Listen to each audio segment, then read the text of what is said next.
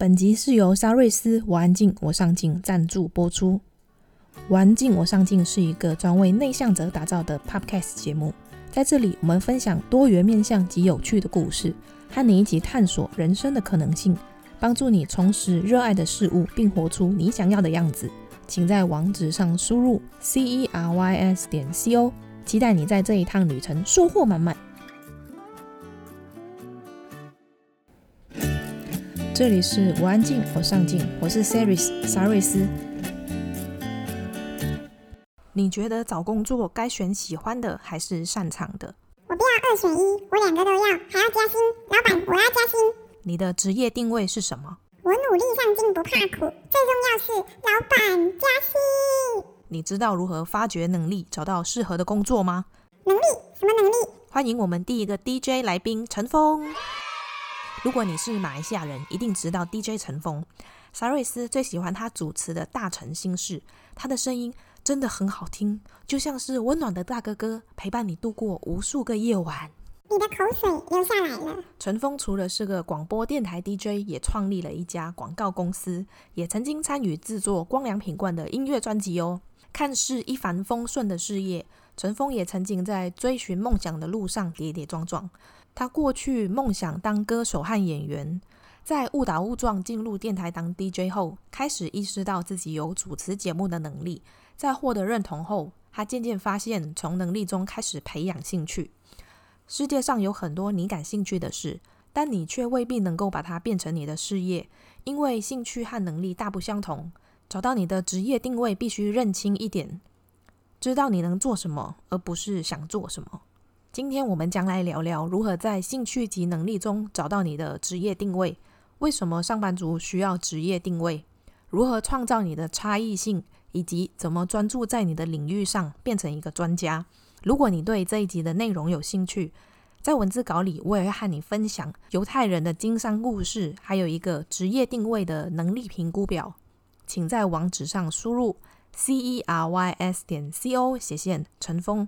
或者加入我们的脸书社团，我们的社团很安静，社员也很上进哦。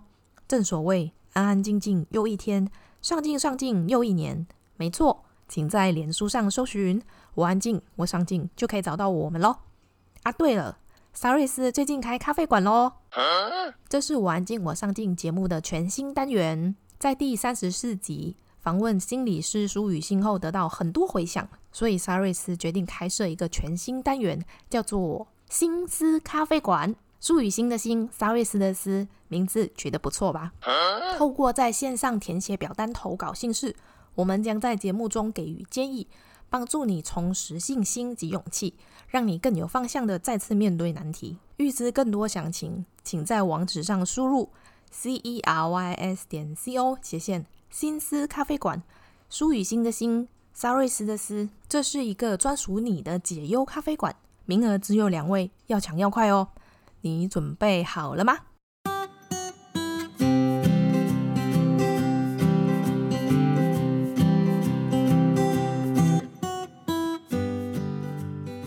我叫陈峰，中五毕业之后，中学毕业之后，我是读广告设计，然后一面读就一面做。做各种兼职，然后其中一份兼职就是在立德呼声。立德呼声是有线广播，然后立德呼声是呃英国的一家公司，它它分布在英殖民地的地方，比如讲香港啊、马来西亚、新加坡啊等等的。嗯，被呃有一个机会做，然后再隔一年半，我就被一一间公司看中，当了呃一个音乐节目的主持人，电视音乐主节目的主持人。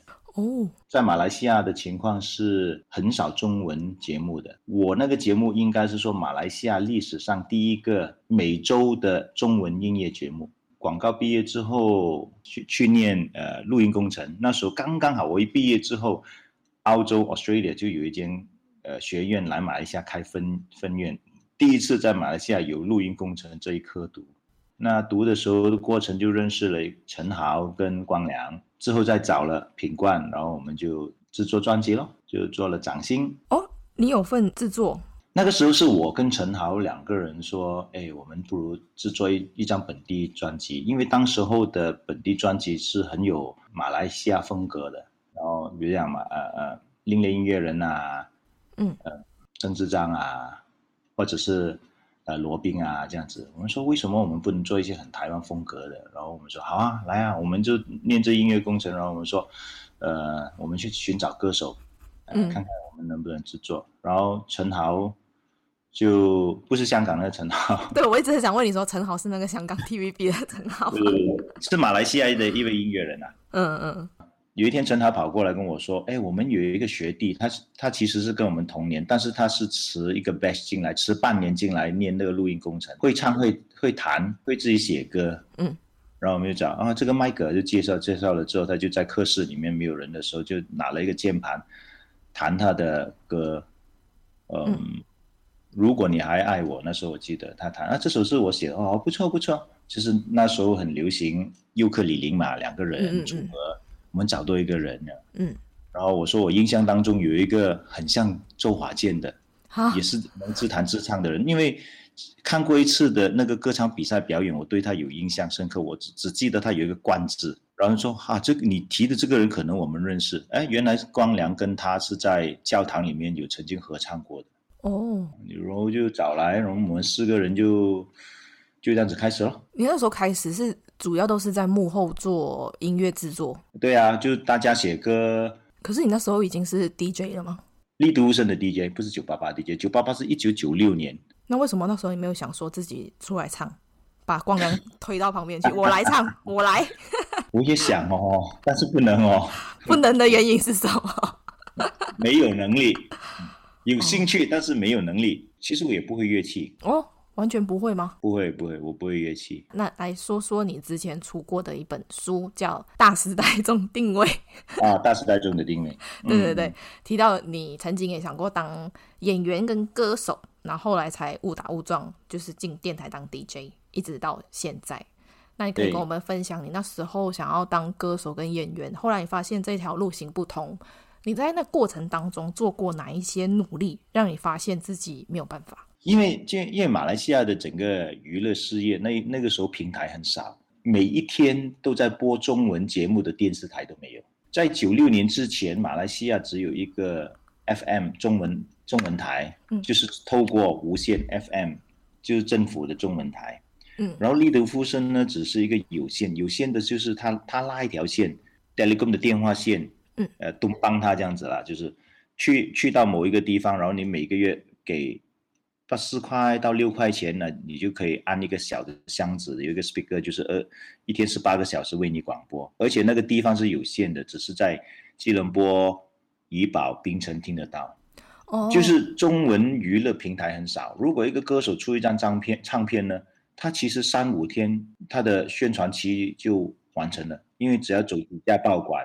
走一家电台，电视节目都没有没有的访问，他可能就三四天、五天就可以做完他在马来西亚的整个宣传。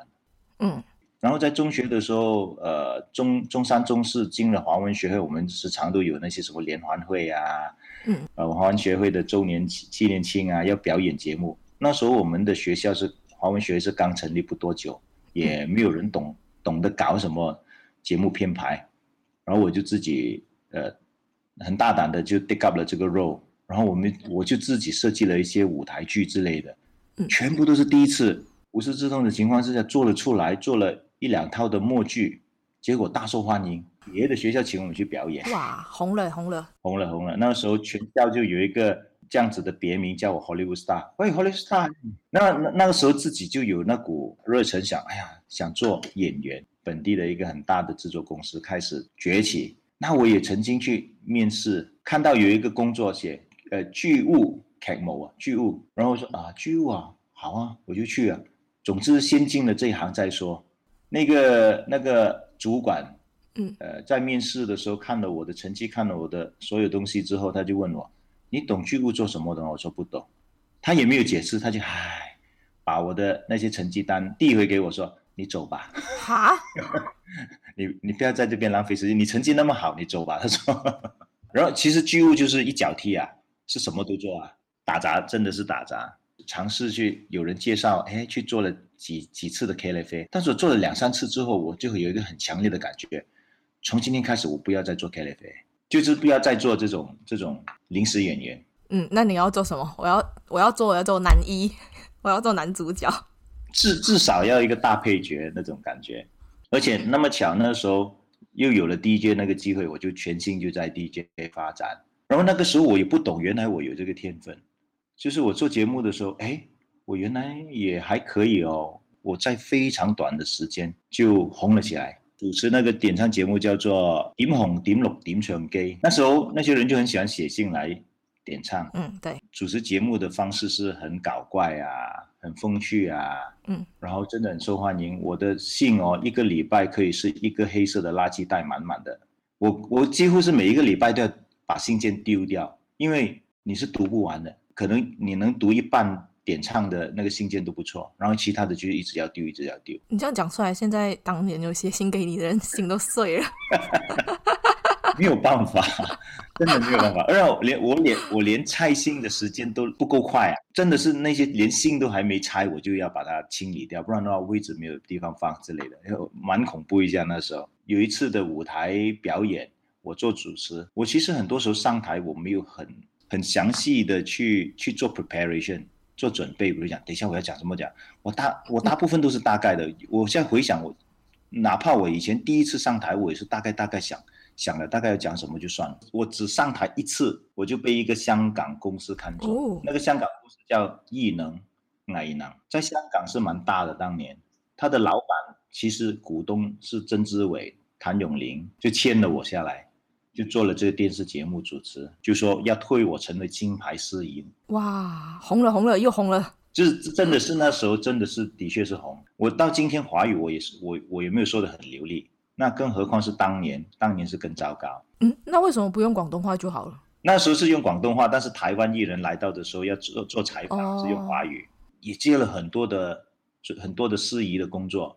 我可以一年真的是做三四十场、五十场，呃，什么艺人来的歌友会都是我做。郑秀郑秀文啊，郑、嗯、秀文啊，嗯、郭富城有啊，刘德华四大天王。那些采访是有做过，采访有做过，嗯、郭富城呃也有。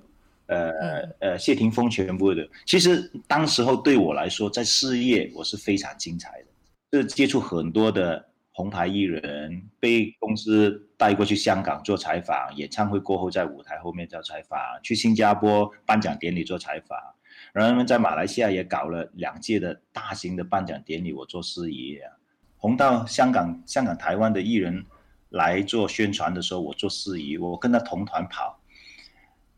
歌迷很很多，在找他拍照跟签名的时候，也一一堆人找我拍照跟签名，然后还有一些艺人转头看，然后就问身边的人究竟他是谁？他是他是谁？为什么跟我抢粉丝？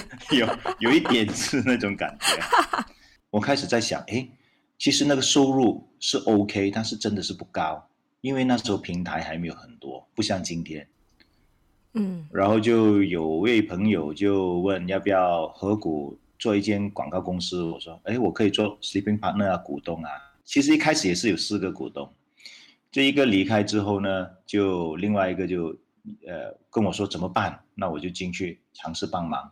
一帮之下，就慢慢慢越来越投入去广告了。那个时候就从从开始大概九八九九年开始。生活就转变，中心点慢慢移去广告了。我之前有看你那个访问啊，你有在讲你那时候就是做这个广告创业的时候，原本是四个人嘛，对，后来好像也是因为跟其中一个合伙人可能理念不同吧，啊，对对对，所以后来其实是你选择退出，后来你现在才成立了你现在自己的公司。那时候好像是感觉上好像到最后好像九十八线都是在我自己在做。想说干脆我自己出来一个人闯，我自己赚完算了。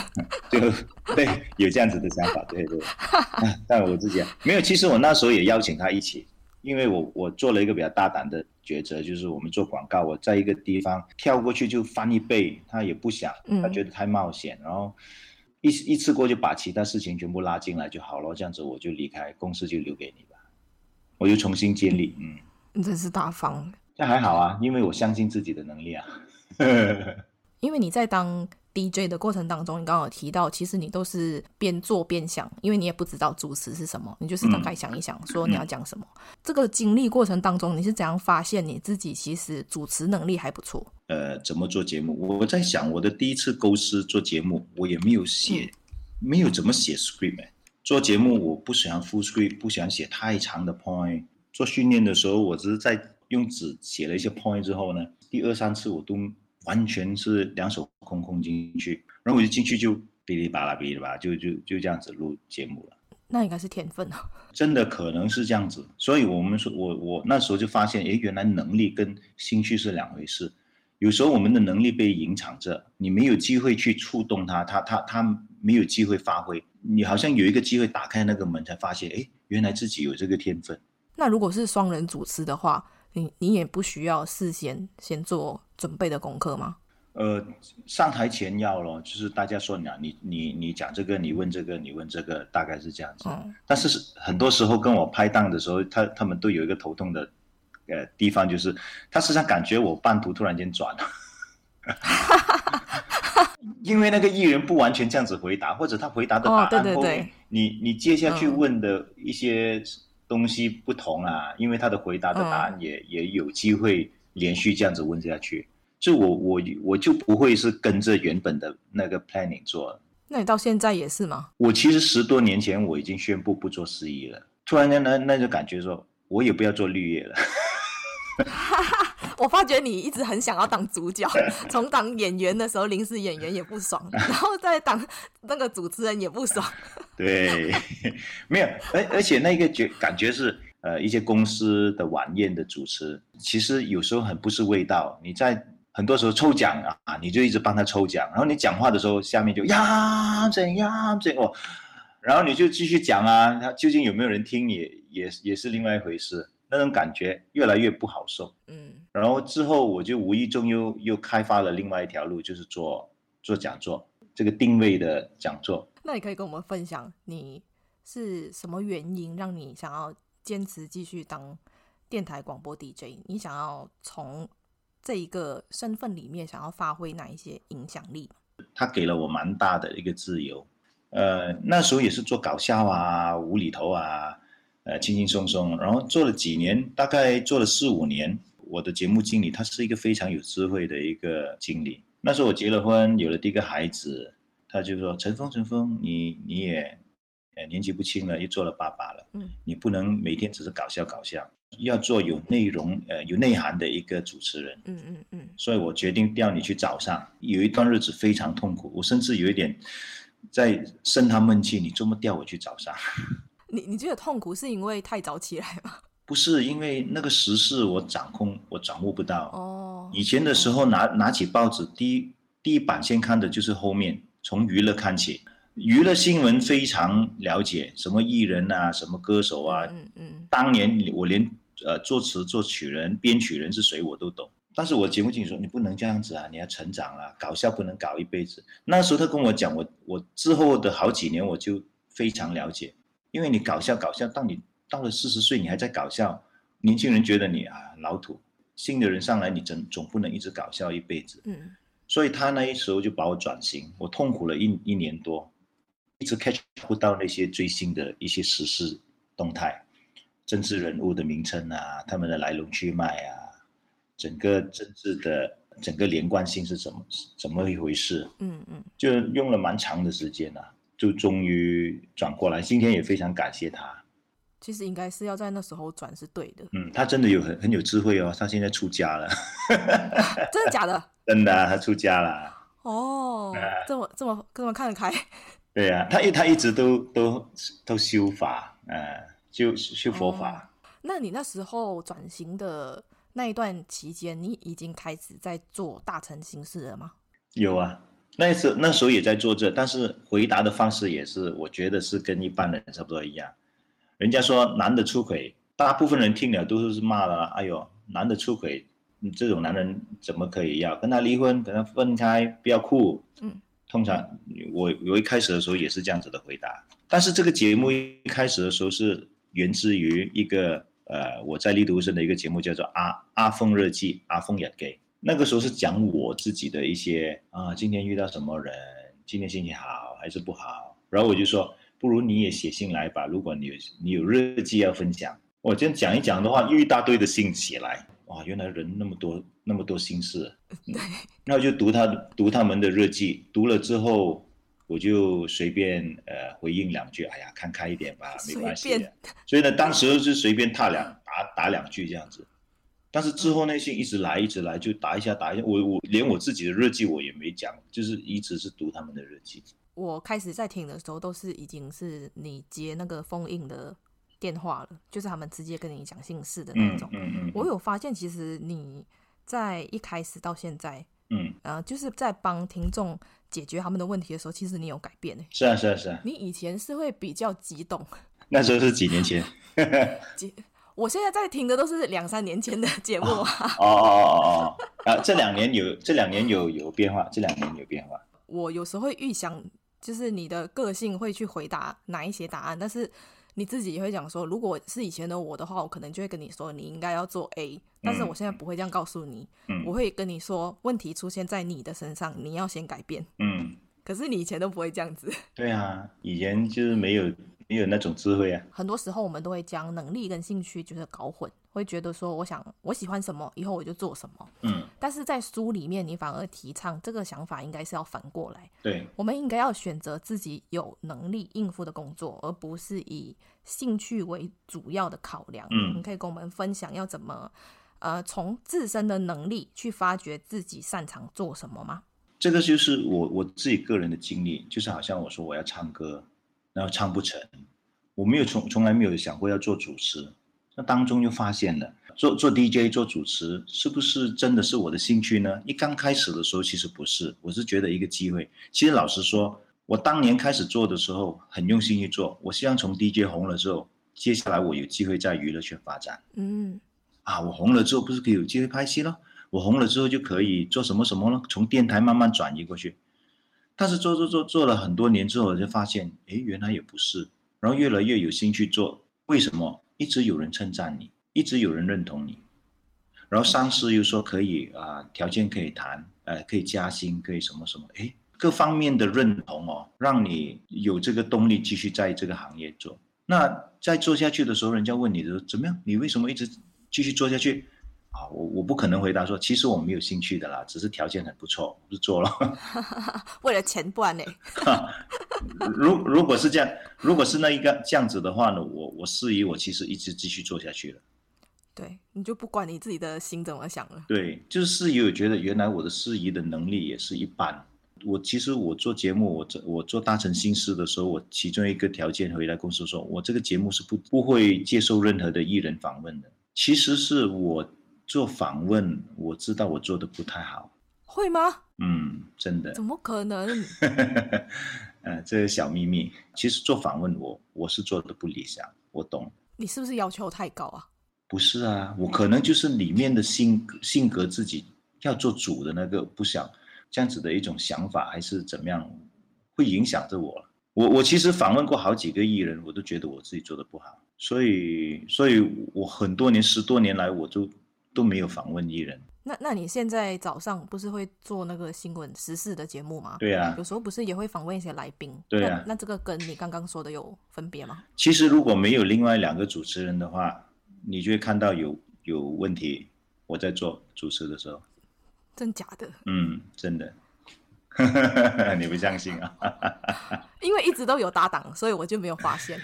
对，下次你再留心听，是谁在主导整个访问？你呀、不是啊，你在用心听。下一次 给讲座的时候，我时常会有做了一个 example，一个例子。呃，就好像书里面我其实也有提，当一般小学生一年级的时候，老师说：“哎，我们的运动呢，运动的课，我们可可能会打羽毛球，大家谁有兴趣？”那你可以猜想，三十位呃一年级的小学生，应该是几乎一百八千都会举手。然后就很兴奋的回去跟爸爸说：“我要买羽毛球拍，我要买羽毛球，打一次、两次、三次，你就一直看看，去到年尾的时候，你就会发现三十个里面至少可能有一半就就停了，不打了。嗯，你问他们为什么？他说没有兴趣。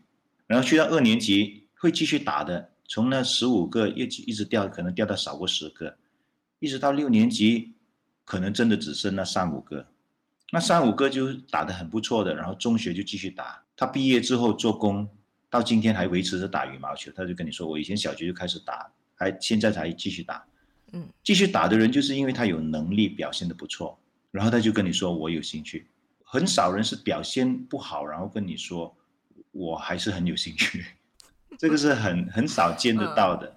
通常跟你说我有兴趣继续做某一些事情的时候，他都认为他还不错。所以一个工作，他被称赞、被承认，然后有很好的回报的时候，就是他的能力。而且很少人会跟你说他很有能力处理的事情，他很少会跟你说其实我没有兴趣。嗯，可是有时候他擅长做的事情是他真的其实不太喜欢。呃，他他很擅长做，但是回报好不好？如果回报没有很好的话，他可能就不喜欢做，或者回报好不受承认，就好像我做主持的时候有回报啊，嗯、但是感觉上好像不不受承认、不受尊重的时候，你开始觉得我不想做。对，所以他他他的 combination 有几个：金钱、认同、尊重。那有一些人少了一个，他觉得还可以；有一些人少了两个还可以。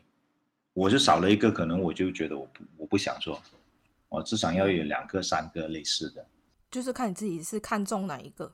对，就好像李宗伟，他肯定是跟你说他有兴趣啊，他不，他也不可能跟你说我只是为国争光而已。我其实没有太大的兴趣打羽毛球。有一些有一些人是有一定的能力，但是那个能力又没有被超越，却很高。所以有时候这个就是误导的地方，最担心的就是灰色地带，他的能力是一半，不错，然后他就觉得有兴趣。比较想想，他打羽毛球，其实他打的还好，但是，嗯，他可能要代表学校校队，他都他可能都还没达到，然后他就说，我也要当国手。当然他可以努力去做，可能只到了某一个地方某一点，那他还他就不能突破了。就有一些人的确是是会这样子了。他在灰色地带的时候，他的能力只有到一半，然后他自己觉得说很 OK，所以他喜欢。呃，我们看他觉得他还好，但是因为他很喜欢，因为喜欢，所以他持续的去提升自己的能力。啊，那个突破要很大，所以你往往会看到有一些人哦，他毕业之后他做工，他做了前面的七八年，他他讲他要转行，做了十年，到了三十二、三十三，他说要转行，为什么？瓶颈，我突破不到，这个就是那种一半的人，然后他就。他又发现不到、找不到突破自己的那个方式，就是我们我们讲的时候是很容易的，哎，自修啊，继续努力啊，要突破瓶颈啊，这这些激励性的话是很容易讲出来。但是当我们在做的时候，要找那个方式的时候，往往他找来找去找不到。有些人是不能坐下来静静念书的，但是不代表他是，因为最近我有接触一个印手指印的一个。一间公司，你 scan 你的手指印，读你的手指印，然后就代表你是一个怎么样子的人。他是一个 big data，他是科学，他不是迷信。嗯嗯。然后这种指纹的人的性格是怎么样？怎么样？怎么样子？很准哦！我给他 scan 了十个手指之后，他出来的报告真的是很准，跟我的职业性格各方面描述的很很准。然后他就就跟我讲了一个故事，他就说他自己去念心理学，然后去美国把这个科呃这个东西带了回来。然后有一天，他带回家就跟他弟弟 scan 的手指，然后他弟弟看了那个报告之后就当场哭了。那时候已经是四十多五十岁，当场哭了。为什么？然后说，如果当年有这个东西，爸爸不会误解我，因为小的时候哥哥是是读书的人，嗯嗯，静静坐下来念书，考试成绩很好，弟弟呢就不能这边跳那边跳，所以爸爸是常觉得他很笨啊，很顽皮，不会读书。然后那个 report 出来说，他的学习方式是要动手做的，不是念书的。比如讲学手艺啊，做修车啊，还是做什么啊？他他是那类型那类型的人，就是只要东西交给他，他摸一摸，动一动，哦，我搞懂了。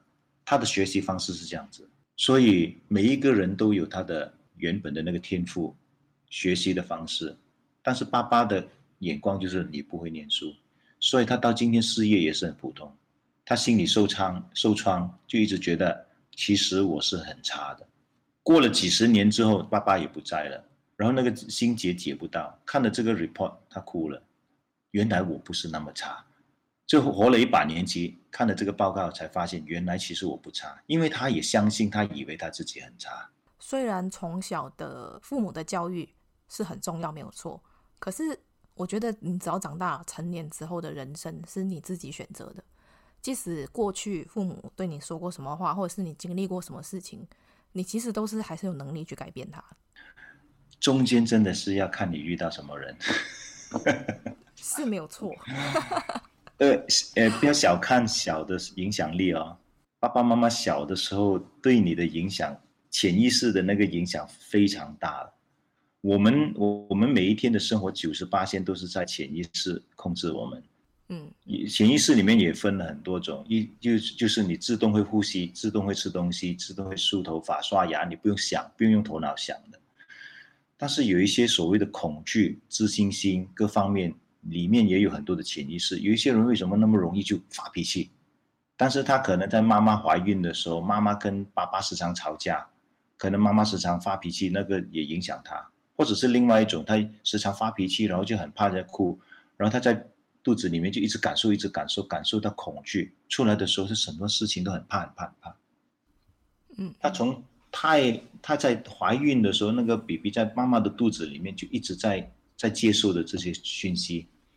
然后，如果他从他零岁开始，到一岁、两岁、三岁，到他十岁、十二岁、十五岁，爸爸妈妈时常吵架的话，那个影响是几乎是一辈子，直到他有一天遇到一个人，可以把他完全扭转。然后等到那个人要等到什么时候？真的运气咯，不知道啊。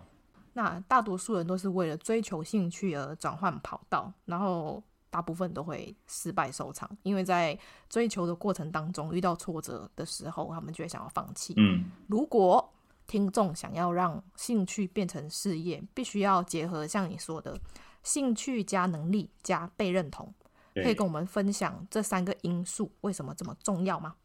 假设一个人他工作做了十年之后，他觉得发挥不到，然后他要转转换跑道，比如说他转去卖保险，然后他成功了。然后赚很多钱了，到最后你问他，哇，这个行业真的很不错，我真的很有兴趣，我继会持续下去。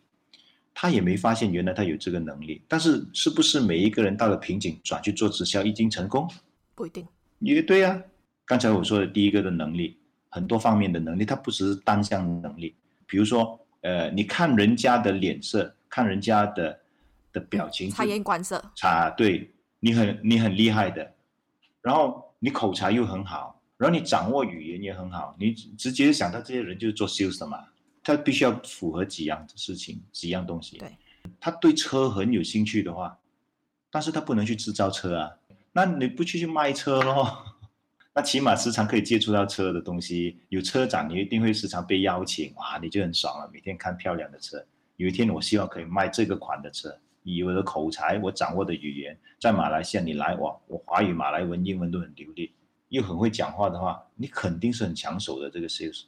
然后抢手，一一被挖角的时候，你的感觉是怎么样？我挖你过来，我给你更高的价钱，这个认同是非常非常大的。这个认同，我我在想啊，是需要先自我认同吗？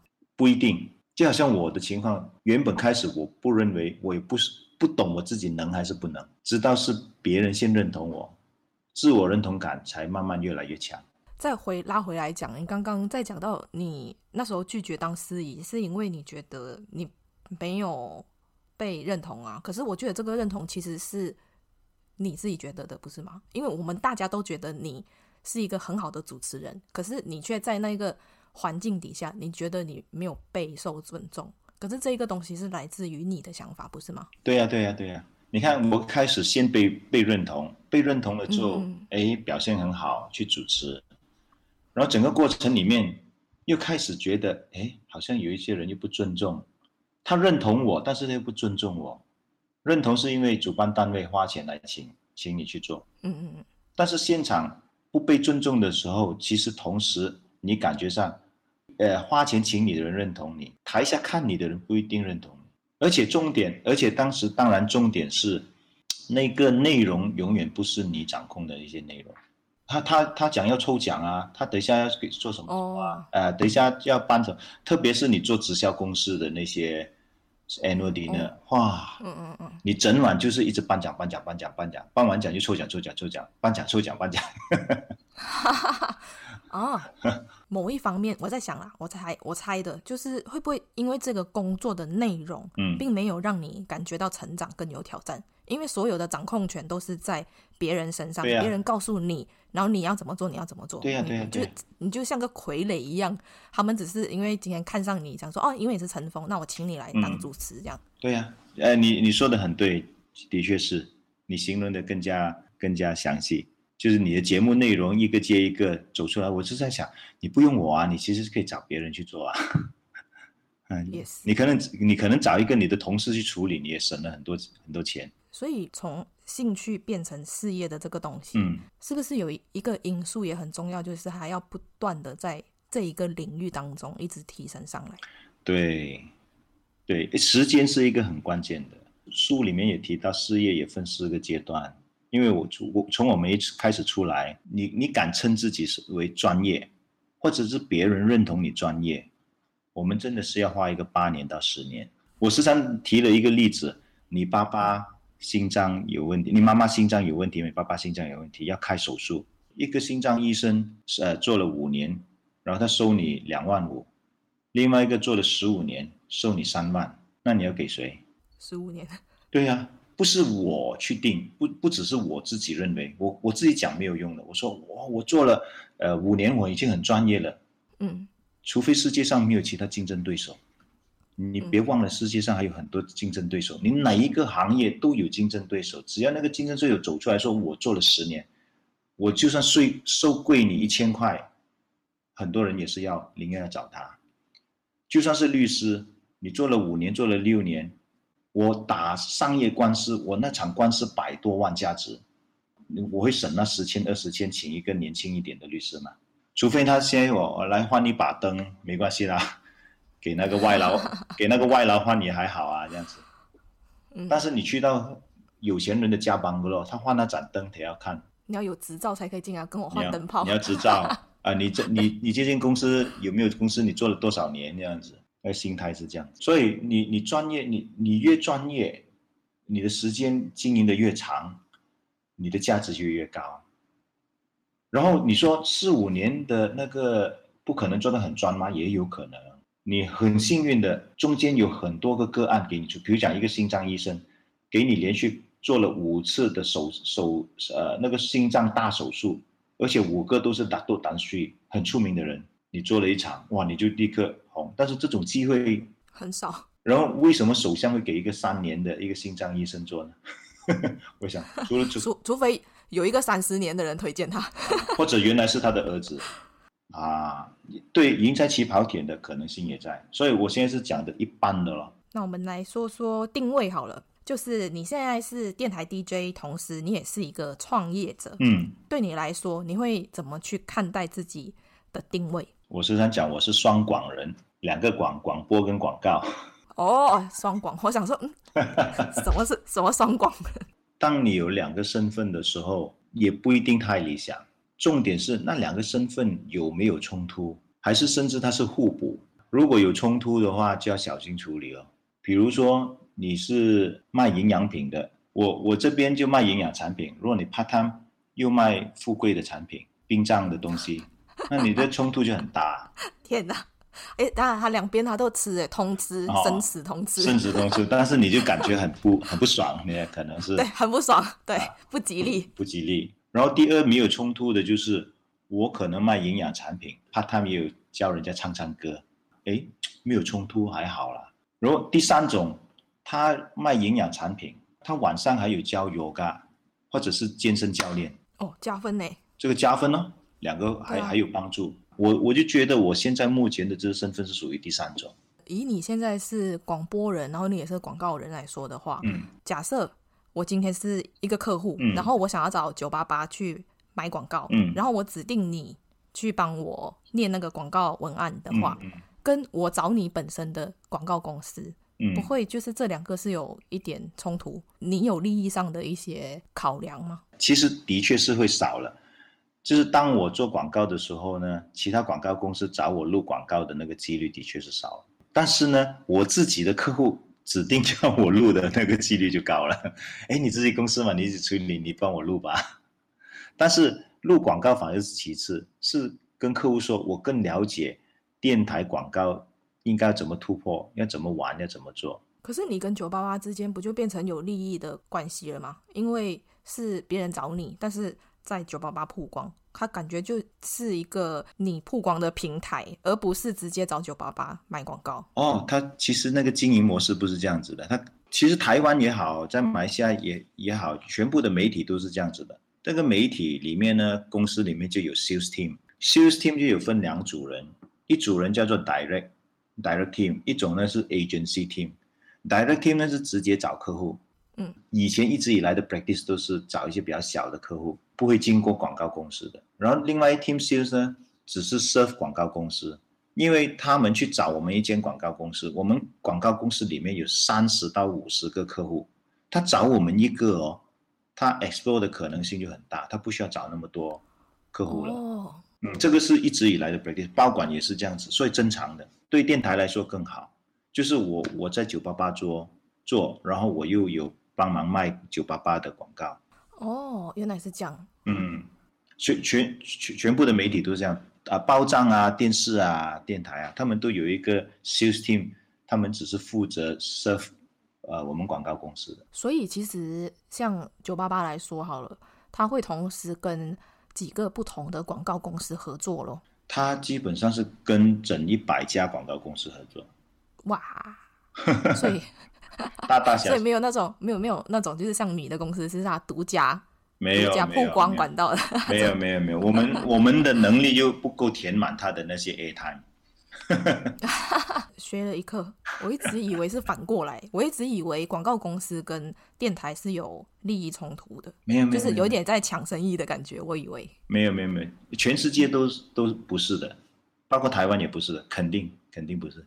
那我们现在来讲讲职业定位好了。嗯嗯，上班族怎么找到自己的职业定位？定位就是我喊你的名字的时候，你的名字就等于什么？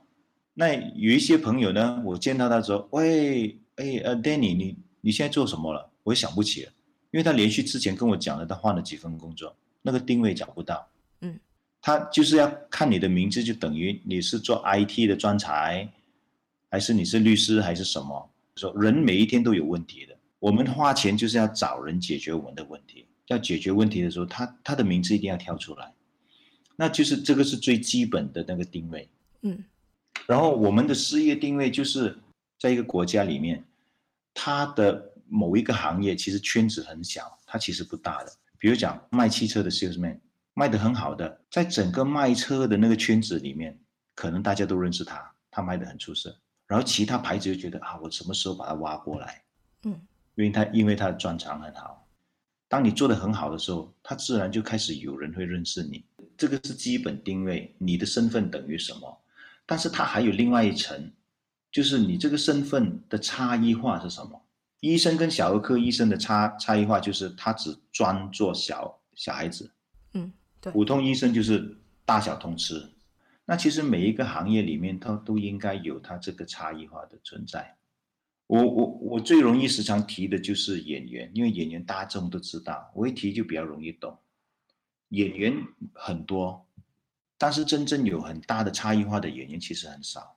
如果我们讲刘德华，他是一个出色的演员，但是他是一个怎么样什么定位的演员呢？又又说不出来，是吧？我以为你要举例梁朝伟说。对呀，梁 OK，梁朝伟再相比的话，梁朝伟是一个怎么样子的演员？是一个很认真，又可以搞笑，又可以演很内心角色的演员。OK，你你就谈了他有这个两面嘛，但是相比刘德华，刘德华的就不要这样，你不要害我得罪人。你不要这样我我我我在得罪人。那我们再看周星驰，他定位强吗？很强，超级强。三十年三十多年来没有改，对，搞笑搞笑搞笑，就算他到最后转变了身份。我不做演员了，嗯，他还是保持着的定位没有改。搞笑的范围里面也有很多，所以就变成了有周星驰风格。对，然后这个是完全跟他他天生的能力是很有关系，他就抓到了他这个能力，然后就完全发挥出来。十年一个专，再上去的话就是专业之后就成为了有影响力。要十年才有影响力哦，加多一个十年至少哇，甚至二十年。人生有多少个十年呢？所以哦，所以我们就说，你你做你事业，你要尽快找到你的能力，嗯、然后抓到你的能力之后，十年一个专之后，你就不要再转行了。如果那个回报是很不错的，但是不是每一个人都可以再跳去有影响力的那个那个层次，就是看他自己有多努力，然后看他的天赋又有多少，可以看到他遇到什么人，有没有帮他开窍，开窍了之后，他成为很有影响力，影响力就是在他的行业影响着别人。因为你要到有影响力跟改变能力，人脉，大家尊重，听你讲，相信你，要多少人支持你，你才可以说有影响力，甚至有改变能力。因为你要改变能力的时候，差不多全部人要跟着你的步伐，就好像甘地在印度的时候，他走出去不讲一句话，一直走去海的时候，海边的时候。后面跟多少人跟着你，他也不是说花一个两三年大家就跟着他，他也是打拼了好多年好多年，嗯，然后他的理念、他的想法一致，不能改，你改来改去我就跟不到了，就是你这个方向就是这个方向一致的，然后大家就跟着你的步伐走。所以为什么很多大部分的大公司的 CEO 都是大概四五十岁才到？你从二十多岁出来做，做一个十年三十多一个专。年轻力的再做多一个十年，可能是 GM 了，嗯，大概去到四十多五十岁，接近三十年你就做 CEO 了，也有例外的例子，但是大部分都是这样子。你看到能做到 CEO 的很少说很年轻嘛，除非是爸爸的钱。你刚刚一直在说十年一转嘛，嗯，其实这跟就是他们在找到自己的定位之后，其实要非常专注的在同样一个领域，对。一直不断的提升上来，因为很多人会觉得说，我做这个不适合我就转，我做这个不适合我就转，然后往往很多时候他在转的时候，他都是跳到不同的领域，然后从零开始。嗯，嗯，你真的要转是可以，他要再早一点点发现。嗯，最好我我时常说，最好在三十岁左右，在那个时候发现原来你要转去哪里。就是你可能出来工作三二十四、二十四、二十五岁转没关系，二十七转、二十九转、三十、三十、三十二转，不要再转哦。你再转下去真的是，就让你转了三四个行业，你还没有发现的话，那你的前途就很很危险的未来。但你三十二，你一个专四十二岁，你你很专还好啦，四十四十岁左右，因为你还有机会啊，四十七八做一个 GM 还有机会啊。就算你是创业也是一样的，也是要花一个十年八年摸清楚这个行业通路、人脉、经营模式。很多去出来做两三年，哇，觉得自自己懂了。那那说到创业，那你自己有一间广告公司嘛？大马有这么多广广告公司里面，那你怎么帮公司找到定位，要去做出你们的差异化？我虽然是读广告，但是我读完广告毕业出来之后，我没有做广告公司，就进了娱乐圈。嗯，九八年一个股东离开之后，就另外一个就叫我进来帮忙看看。那时候才发现啊，不容易哎，人脉咯，这个是人脉。我们去敲其他的公司的名呃的的门的时候，要不要我们做广告啊？他们说我们都已经有广告公司在帮我们做做，我为什么要用你呢？然后那时候就创造了一个机会，有人发现哎，你不是陈峰，然后他们就问了一句，哎，电台很红哦。那你有做电台广告吗？那个时候在马来西亚哦，广告公司完全不把电台广告放在眼里，打广告就是进电视跟报章，几乎在他们的预算案里面呢，没有电台这回事。那我就哦，有有有，其实我也不懂怎么搞，先先答应，回去再探讨，去去了解哦，原来电台是价钱是这样子，怎么样做，然后就用我在电台的经验写了广告稿。就从那边啊，一发不可收拾，就突然间我们的那广告公司感觉是，诶，电台广告，而且是中文广告，中文电台广告为主。然后经营了几年之后，我就开始想，要敲门很难，因为为什么要接受你？但是我又发现，原来马来西亚的广告公司大部分第一没有推电台，第二没有一家广告公司专注做中文。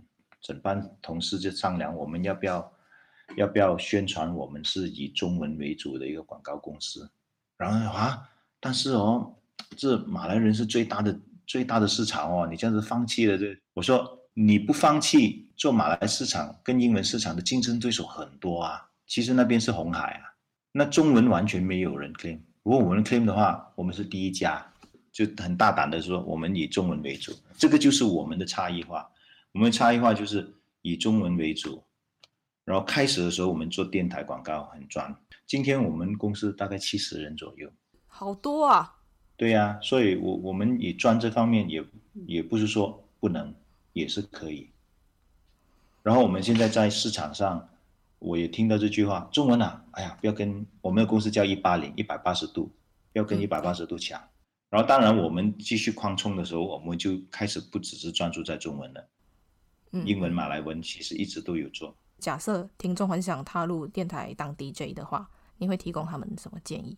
其实我我是认为，呃，语音我是广以广东为主，我的定位在广东，广东也好，华语也好，语音一定要掌握的好。然后第二，其实现在的 DJ 哦，不是说口才啊，一般已经相当足够，重点是你的知识，你的定位。因为竞争的关系哦，如果你只是做一个 DJ 是嘻嘻哈哈，这个外面已经几千个 DJ 在做着了。而且我现在觉得 DJ 还可以跨越成为 KOL，就是提供意见、提供知识给他们，提供一些额外的知识给听众的一个主持人，从你的身上可以得到东西，而不是从你的身上还是扮演那个司仪的角色。啊，主角是音乐，主角是电影，主角是那个艺人，那首歌我在介绍那首歌，我在介绍他的电影，我在介绍那个艺人的身份，讲的都是别人的东西。哦，所以自己的个人特色要更强一点。我觉得很多电台今天还不一定认同，但是我是推广这样子的方式，个人的一个定位，你有特别的一方面的专业，可以把它带进这个广播。那那你会以什么去？定位你自己，我现在就是大乘心思这个，我在提供着我的意见，我在给着我的想法。你为什么没有试着去把你相信的宗教带进去？啊，不能，马来西亚的电台是不可以。那你可以鼓励他有宗教信仰，然后你必须要提宗教信仰是好的，什么宗教都可以。好，来最后一题，嗯，对你来说，什么是上进心？我我觉得呢，上进心的对象很重要。我认为你的专是否持续一直为人类带来更好又更好又更好的生活？那如果对你有兴趣的朋友，可以在哪一些平台追踪你呢？跟跟电台有关的就是九八八 DJ Chan Fong C H A N F O N G，然后私人的呃 Facebook 面子书呢就是 Chan Fong，然后中文陈峰，山峰的峰。啊，Instagram 呢就英文 Chan Fong C H A N F O N G 九十九。为什么是九十九？我属狗啊，九九啊，喔喔。你觉得生活里最重要的事情是什么？就是有伴侣咯，因为你从小开始哦，你从出生之后，BB，你就一直开始找人了，找妈妈，找人。大一点的时候也是一直找人，到到去上学的时候找朋友。你永远都在找一个伴的，没有伴应该疯掉了。那用一种食物描述你自己？白饭吧，亚洲口味，人人适合。我以为你说嗯，饭桶没有。希望我做的任何事情都适合嘛，然后我又比较专注在华人市场。那你做过最尴尬的一件事情是什么？就是在一个场合，我叫错艺人的名字哦。你主持吗？啊，两两个歌手，我们我把他们的两个的名字调调乱了。那他有上台吗？还好是在台后叫，如果这是台前叫，叫、oh. 错的话，那就非常糟糕了。然后就回到电台被人家笑了，连续三天。好，那有什么事情是你无法忍受的？驾车的时候哦，要开大号。然后，特别是如果吃了辣的时候，要提醒自己不要不要在那个时间隔了一两个小时驾车，这个风险非常高。是是因为塞车？对，塞车，然后呃，有时候你停下来油站的时候，只有一间厕所，你停下来的时候啊，终于找到了，然后前面又有人排队，哇，那时候就非常痛苦。那那我可不可以问一下，你肠胃是不是很不好？我最近真的、呃、吃一点点辣就就要上厕所了，年纪大是可能是这样子吧。你不要这样，我最近肠胃也不是很好。那说一句骂人不带脏字的话。我我骂我骂人很温和的，我真的是很少这样子骂。你你真的是超级聪明哦，这样子咯。你的那个后面“哦”那个就是讲反话，有一点讽刺哦。就是你做完之后，我又不骂你笨的话，你真的是超级聪明哦。这样被你讲的那个人，他知道你在骂他吗？如果如果还不知道的话，他真的是超级聪明哦。漂流到一个无人岛上，只能带一个人、一个物品和一只动物，你会带什么？一定带老婆喽。呃，然后就带一把剪刀，然后带一只母鸡。剪刀要干嘛？我怕我头发长了之后，老婆看到我的样子丑，我要剪头发。他不爱我的话，那就糟糕了。去到无人岛上还要维持形象哎，可能我要帮太太剪剪头发吧，维持一些好看的样子。嗯，那分享一件最近开心的事情哦，太开心了！第一次呢，有人是驻台湾的媒体访问我哎，啊，这个是真的哦，真的吗？是啊，嗯。那用三个形容词描述你自己。我很专一，其实也很闷，然后就喜欢做家务。你的座右铭是什么？做就是喽，做就是啦，哎呀。不要想那么多。那你有没有曾经试过在主持节目的时候跟听众没有办法沟通，然后你就很想骂脏话？哦哟，因为因为有一个听众呢是拨电话来就一直讲他的，我听到了，然后到我要讲的时候，他又在重复又在重复，而且是同重复同样一件事情，然后根本不不打算听你说的时候，我就开始火来了。那二零一九年你最难忘的事情是什么？二零一九年我最难忘的事情就是记不起来。我记不起的时候就吓到我，哇老诶，我开始东西记不起来了，真的假的？难忘吗这件事情？然后我就看到哦，原来喝鸡精有帮助记忆力，又开始要多喝了。你现在这个是自录性行销吗？你在那边？那你想要先听好消息还是坏消息？先听坏消息。你希望拥有更多的时间还是金钱？当然是金钱喽。只有非常超级聪明的人才以为可以拥有更多的时间。那你宁可长得很好看，但是很蠢，还是长得很丑却很聪明？好看但是很蠢，太聪明有时候啊痛苦。然后好看的时候哦，很多人很喜欢你。人笨笨的哦，比较比较开心啊，那就开开心心这样子迷迷糊糊过一生啊。那在职场中，你觉得能力比较重要，还是会做人比较重要？哦，这个是能力咯。我我自己是相信，当你有能力的时候，其实不会做人也还好，但是也不不要太糟糕那一种。对你来说，创业最困难的地方是什么？搞不懂自己为什么要创业。很多人就是说要赚钱而已，所以他一直经营不下去。那你宁可清水母还是踩螃蟹？呃，螃蟹吧。那你要一个月不洗头，还是一个月不换衣服？一个月不换衣服。我每一天现在都要洗头，但是我的牛仔裤就是一个月还没都没洗。那如果三天后就可以退休，你想要过什么样的生活？我要过修行的生活，要找去天堂的路啊。那为什么是要退休后，然后要修行？你修行现在也可以啊。对对对，也可以。但是你知道我很，我做事情很专一啊。那如果你现在不是从事目前的职业，你最想要做什么？厨师吧。那如果你能拥有真爱或者一亿，你会选择真爱？是因为你老婆在你旁边吗？呃，不是。那如果可以变成透明人一天，你想要做什么？其实真的很想啊，完全跟踪哪吉的一天，因为我觉得应该有很多秘密听。你要小心哦，知道太多秘密的人通常。呃呃呃。那如果你捡到一个神灯，可以让你许三个愿望，你会许哪三个愿望？全球人类有饭吃，然后全球的人类都人见人爱，全球的暖化的问题。没有了。呃，认识某一位历史人物，你想要认识谁？佛陀。其实一直都很好奇，为什么来到这个世界，领悟看透了整个宇宙究竟是怎么一回事？那你刚刚有提到说，你一直对于人为什么会来到这个世界上很好奇。那你觉得你为什么会来到这个世界？死的那一天之后，你才真正知道，哦，这个答案对还是错？那如果可以瞬间到达世界上任何一个地方，你想要去哪里？只想飘到高空去看地球，我我想很高的再看看清楚这个地球究竟是怎么样子。你你觉得你自己是一个外向还是内向的人？内向。你是内向的人？真的啊，我内向啊。我中学之后哦，我中学。呃，SPM 之后的第二天，我就开始做工了。嗯嗯、我我第一次去去 disco，当年叫做 disco。嗯嗯。二十一岁就是我第一天去上班，我去去捧酒，比 KFC 好赚啊！KFC 一个小时块八，那一边一个小时三块半，哇，差不多一倍。那我就叫朋友介绍我去。我人生第一次踏进 disco，就是我去上班的第一天。我今天才知道，原来你是一个内向的人，可是感觉不出来。哎。